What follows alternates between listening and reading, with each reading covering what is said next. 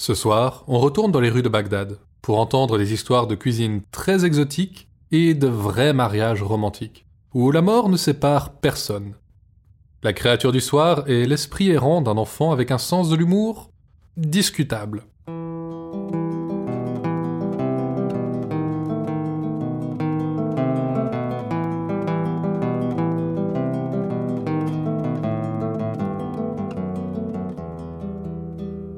Écoutez Contes des Soirs Perdus, l'émission qui vous fait découvrir les contes et mythes que vous ne connaissiez pas encore et vous replonge dans ceux que vous aviez peut-être oubliés. Ceci est l'épisode 28, Noces macabres, et on va y retrouver les aventures de Sinbad le marin, l'homme qui, vraiment, ne savait pas quand s'arrêter.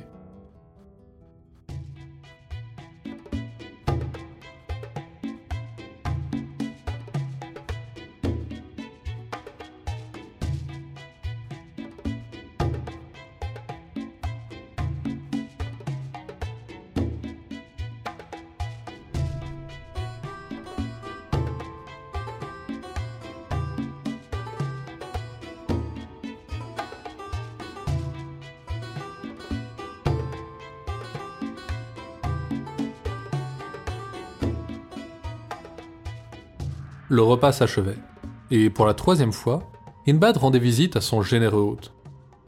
Pendant que tous digéraient, Sinbad reprit son récit. Les plaisirs de la vie confortable qu'il menait avaient ôté de son esprit les dangers de ses premiers voyages. Et même s'il avait tout ce qu'un homme peut souhaiter, l'aventure lui manquait. Il rassembla à nouveau de nombreuses marchandises et embarqua sur un navire qui quittait Bassora. Chose étrange, tout se passa bien.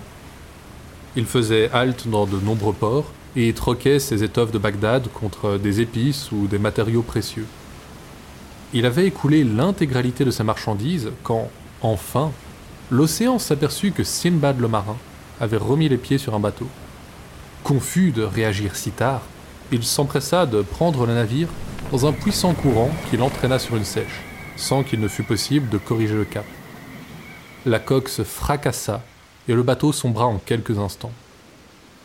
Avec quelques autres passagers et membres d'équipage, Sinbad eut la chance de s'accrocher à des débris, et ils dérivèrent en direction des côtes. Épuisés, ils restèrent allongés quelques minutes sur les rochers, à savourer chaque bouffée d'air qui ne soit pas noyé d'eau salée. Mais quand ils se relevèrent, ils s'aperçurent que pas un arbre, pas une plante ne poussait autour d'eux et qu'il n'y avait pas la moindre rivière à l'horizon. S'il restait là, il mourrait rapidement de faim, ou desséché par le soleil brûlant. La petite dizaine d'hommes se mit alors en route, et après quelques heures de marche seulement, ils virent de la fumée monter contre le ciel bleu à l'horizon. Accélérant le pas, ils parvinrent à un petit village composé de quelques huttes disposées autour d'un grand feu central. Ils furent accueillis en grande pompe par les villageois. Ces derniers parlaient une langue que Sinbad n'avait jamais entendue. Mais ils souriaient de bonheur et appelaient les derniers villageois avec enthousiasme. Ils répartirent entre eux les nouveaux arrivants, et chaque groupe fut mené à une hutte. On les fit s'asseoir, et un vieil homme commença à broyer quelques plantes pour obtenir une bouillie qu'il leur présenta, en leur faisant signe de manger.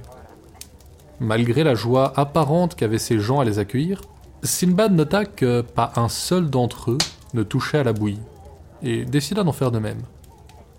Ses camarades, eux, n'avaient pas eu le même esprit, et rapidement, ils se fendirent d'incontrôlables éclats de rire.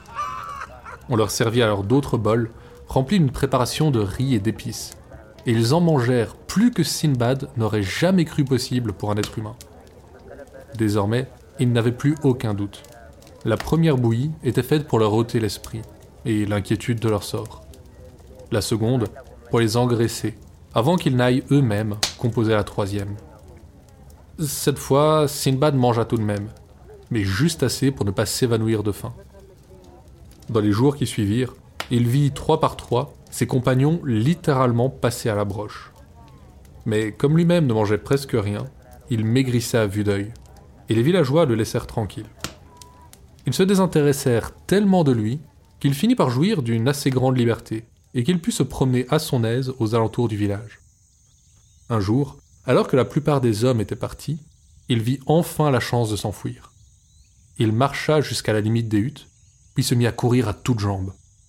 Un vieil homme qui était resté au village le vit et lui cria de revenir. Mais étonnamment, Sinbad ne lui accorda pas cette faveur. Il courut jusqu'à ce que ses jambes menacent de céder sous lui, ce qui, vu le peu qu'il mangeait ces derniers temps, ne mit pas si longtemps. Mais la peur d'être retrouvé le faisait quand même avancer, et il marcha tout le reste de la journée. Alors que le soleil commençait à descendre à l'ouest, il se rendit compte que le presque désert qui l'entourait depuis le naufrage avait fait place à une grande plaine où s'étalaient d'innombrables plantes à longues et fines tiges. Il remarqua presque aussitôt qu'il était entouré d'hommes récoltant les graines de poivre sur ces plantes, et qui venaient eux aussi de s'apercevoir de sa présence. Il voulut prendre ses jambes à son cou, mais l'un des hommes l'interpella en arabe. Rassuré par le son de sa langue maternelle, il se retourna et expliqua son naufrage aux hommes. Mon frère, c'était le pire endroit où tu pouvais dériver. Il y a des cannibales sur cette île. Tu as eu de la chance de ne pas les avoir rencontrés. Sinbad laissa échapper un bref rire désabusé, et leur raconta la suite de sa malheureuse aventure. Les hommes prirent tellement pitié de son sort qu'ils l'emmenèrent avec eux jusqu'à leur île, et là-bas, le présentèrent au roi. Ce dernier fut également ému du sort du malheureux, et l'accueillit dans son palais, où il lui donna une chambre. Comme il l'avait fait autrefois sur l'île du roi Mirage, il faisait chaque jour sa cour avec assiduité, puis se promenait en ville où il tentait de recueillir des nouvelles de Bagdad. L'endroit était très animé, et le commerce allait bon train. Même dans les quartiers plus populaires, les maisons étaient de pierre, et il était rare de voir un citoyen qui n'arbore pas au moins un bracelet d'or ou une bague qui sertissait un large rubis ou un diamant d'une clarté limpide. Mais malgré ce luxe, qu'on voyait même dans les bas quartiers, très peu de navires étrangers faisaient halte ici, et aucun ne venait de Bassora. Sinbad se fit d'ailleurs la réflexion qu'il n'avait jamais entendu parler de cette île, ou de son roi. Il était plongé ainsi dans ses pensées quand un jour, il remarqua un autre détail étrange. Si tous les nobles de la cité montaient à cheval, aucun ne possédait de sel, ou même de reine. Il aborda un passant à ce sujet, qui lui répondit qu'il ne voyait pas de quoi il parlait, et que dans cette île, on avait toujours monté ainsi. Le marchand vit là une occasion en or. Avec l'argent du poivre qu'il avait récolté en quittant l'île des cannibales, car même en cette situation, il ne perdait pas son sens des affaires, il acheta du bois d'acajou pour façonner l'arçon d'une selle, et le cuir le plus souple qu'il put trouver pour le siège et les autres pièces. Il en incrusta les bords de fins caractères d'or martelé, et alla ensuite voir un serrurier, à qui il fit réaliser sur ses indications un mort et des étriers. Satisfait de l'ensemble, il alla le lendemain faire sa cour et offrit la selle au roi. Ce dernier fut surpris par l'objet, mais dès qu'il l'eut essayé, il ne voulut plus jamais s'en passer, et fit d'innombrables cadeaux aux marchands pour le remercier. Rapidement, généraux et ministres vinrent demander à Sinbad de leur confectionner des selles à eux aussi, et se montraient aussi généreux que le roi. Sinbad devint presque aussi riche qu'il l'était à Bagdad. Mais sa patrie lui manquait terriblement, et il ne renonçait pas à l'idée d'y retourner. Un jour, le roi le fit donc convoquer. Sinbad, mon ami, je vais aujourd'hui te faire une demande qui me tient à cœur, et que je voudrais absolument te voir accepter. Le marchand ne put qu'acquiescer. Ce n'était pas à lui de refuser quoi que ce soit à un roi. Je sais que ton foyer te manque, mais je ne veux plus te voir y penser. J'aimerais te marier, pour qu'à jamais tu restes parmi nous. Et sur ces paroles, le mariage fut arrangé. La mariée était une noble de la cour, jeune, belle, intelligente, elle était tout ce dont Sinbad aurait pu rêver. Et même s'il n'oubliait pas Bagdad, il passa d'agréables mois en sa compagnie. Un jour, il alla rendre visite à un ami qu'il s'était fait en ville, mais le trouva terrassé par le chagrin. Sa femme était subitement morte le matin même, et l'homme semblait ne jamais devoir s'en remettre. Sinbad tenta maladroitement de le consoler. Mon ami, je sais que votre perte est terrible, mais vous êtes jeune, la vie vous réserve encore bien des plaisirs. Ne vous désespérez pas ainsi. De quel bonheur me parlez-vous donc? Ma vie se termine aujourd'hui même, avec celle de ma femme. Voyons, le mal qu'il a emporté ne paraît pas vous toucher. Pourquoi donc ces pensées funestes? L'homme lui jeta d'abord un long regard d'incompréhension, puis répondit Les coutumes sont sans doute différentes là d'où vous venez. Je vous souhaite tous les plaisirs que vous me promettiez, et bien plus. Mais moi, je n'en connaîtrai plus. En ce royaume, le mari vivant suit dans la tombe la femme morte, et la femme vivante le mari mort. Il en a toujours été ainsi. Ce soir, je reposerai avec elle. Sinbad fut horrifié par cette coutume. Cela lui semblait la chose la plus barbare qu'il ait jamais entendue. Même si, pour être honnête, à ce moment il oubliait sans doute les cannibales à qui il avait échappé. Le soir venu, il participa à la longue procession. Une bière ouverte menait la marche, dans laquelle reposait le corps de la femme, et son mari, encore vivant, marchait quelques pas derrière, la tête basse. Le cortège gravit un sommet qui dominait la ville. La chaîne de montagnes courait de nord en sud sur de nombreux kilomètres et séparait la ville de la mer. Arrivés au sommet, ils s'arrêtèrent devant une grande pierre plate. Elle bouchait l'ouverture d'un puits profond qui descendait dans les profondeurs de la montagne. Pendant qu'on lotait, le mari prenait place dans la bière où on avait déposé un pot d'eau et sept petits pains. Puis on le descendit dans le puits et on replaça la pierre.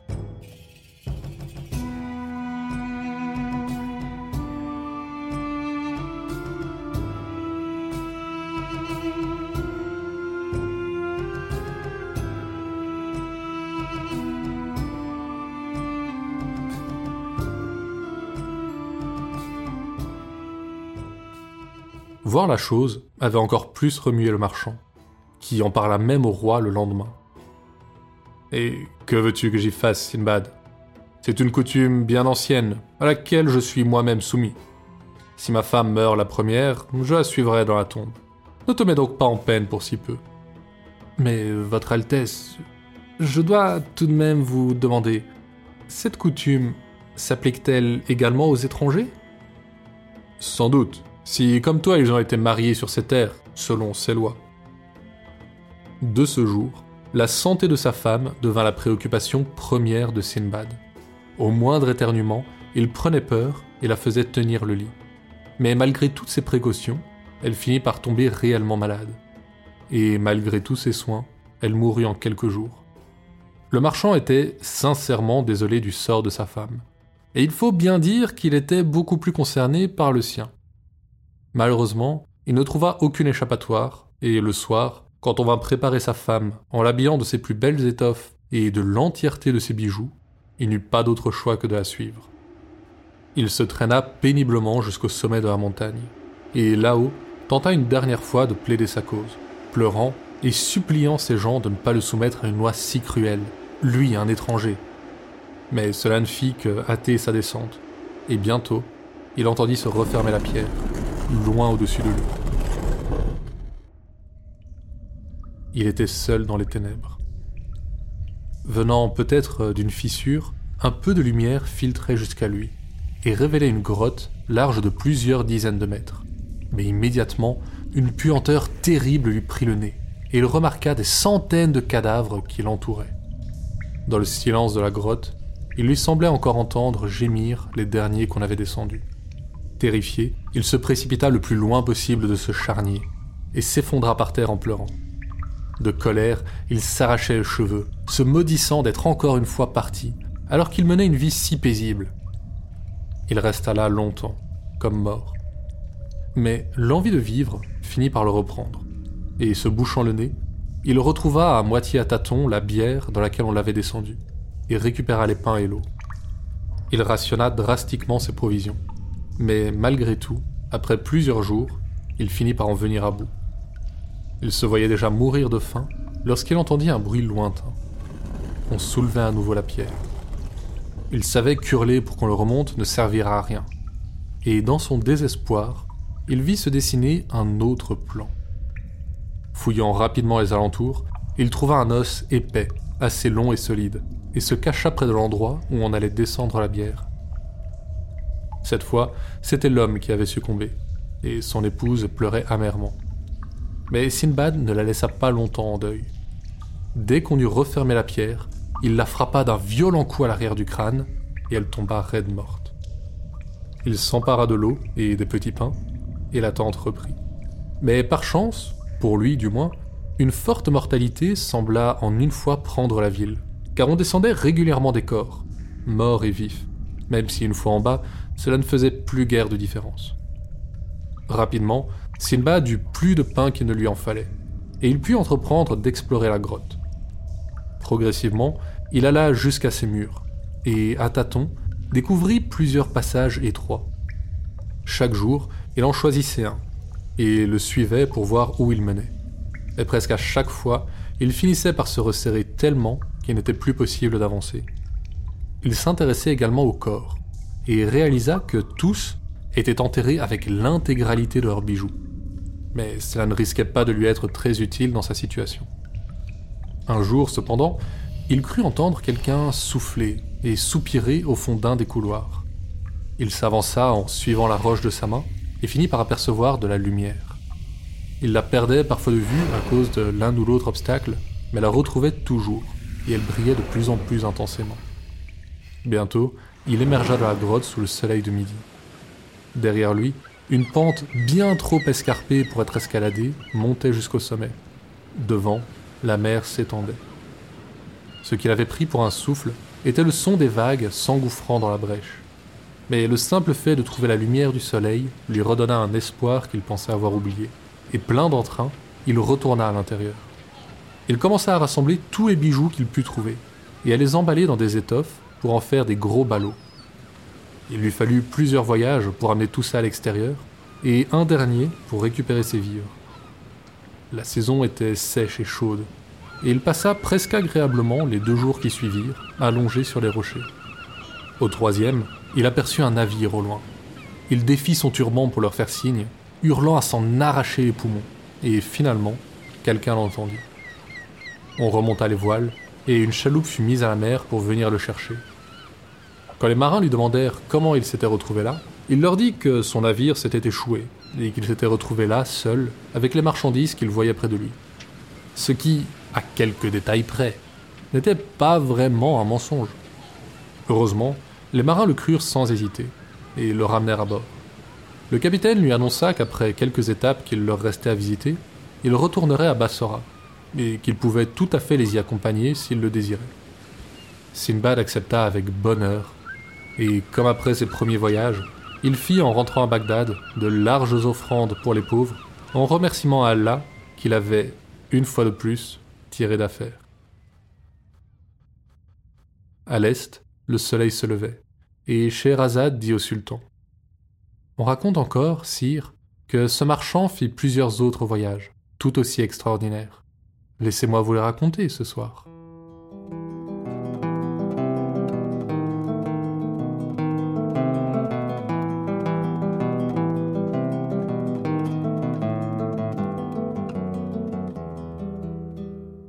La créature du soir est un enfant avec un très mauvais sens de l'humour et une rancune tenace, ou plutôt l'esprit d'un enfant, mort très jeune.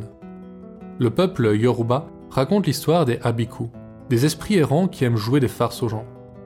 Leurs tours sont nombreux et variés, mais certains sont plus cruels que d'autres, et en particulier celui pour lequel ils sont le plus connus. À l'occasion, un Abiku pourra choisir de quitter l'autre monde pour revenir sur celui des mortels. Il entre alors dans une femme enceinte et attend son heure. Rien ne le différencie d'un enfant normal à première vue. Mais il ne faut pas s'y fier, car lorsqu'un Abiku décide de rejoindre le monde des vivants, il décide aussi avec ses compagnons d'une date précise où il reviendra à sa vie normale. Prendre la place d'un enfant et venir au monde dans le seul but de mourir jeune, voilà la farce favorite de ces créatures. Ce qui est peut-être le pire, c'est que tant que ses compagnons ne viennent pas le chercher, l'enfant ne se souvient pas de sa nature et vit sa vie comme les autres. Si cependant les parents s'aperçoivent de quelque chose, il est parfois possible de proposer un échange aux compagnons de l'esprit, un sacrifice qui prendra sa place dans l'autre monde. Mais rien n'est jamais garanti. On raconte même que certaines femmes pourraient être parfois plusieurs fois victimes d'un même abiku qui aurait une rancune particulière contre elles et seraient condamnés à toujours voir leurs enfants mourir jeunes.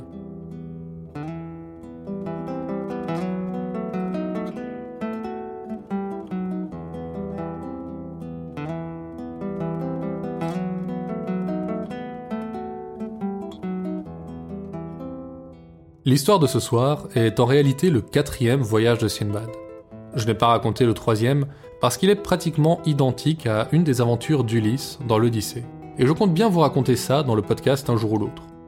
Pour ceux qui ne connaissent pas ce récit-là, l'Odyssée est une épopée composée de nombreuses légendes qui circulaient dans la Méditerranée. Je ne sais pas vraiment si l'histoire de Sinbad s'est inspirée de l'Odyssée ou si les deux récits s'inspirent d'une même histoire, mais je trouve toujours intéressant de voir comme les histoires circulent et se transforment d'une culture à l'autre. Si la version de Sinbad vous intéresse, dites-le moi, et j'en ferai peut-être un épisode spécial, ou sur Tipeee. D'ailleurs, merci à tous ceux qui soutiennent l'émission là-bas. Vous pouvez le faire à partir du prix d'un café et recevoir un épisode bonus chaque mois. Vous pouvez aussi simplement laisser défiler des publicités pour nous soutenir gratuitement ou partager cet épisode, ça aide énormément. C'est déjà tout pour ce soir. Conte des Soirs Perdus est une création de l'œil des Billiana Blake. Vous pouvez nous suivre sur Facebook et Instagram pour plus d'histoires sur les créatures du folklore. L'émission sort un jeudi sur deux sur toutes vos plateformes de podcast. La prochaine fois, on découvrira une légende du peuple Yoruba, d'Afrique de l'Ouest, qui raconte comment le monde a été créé avec un fil et une coquille d'escargot.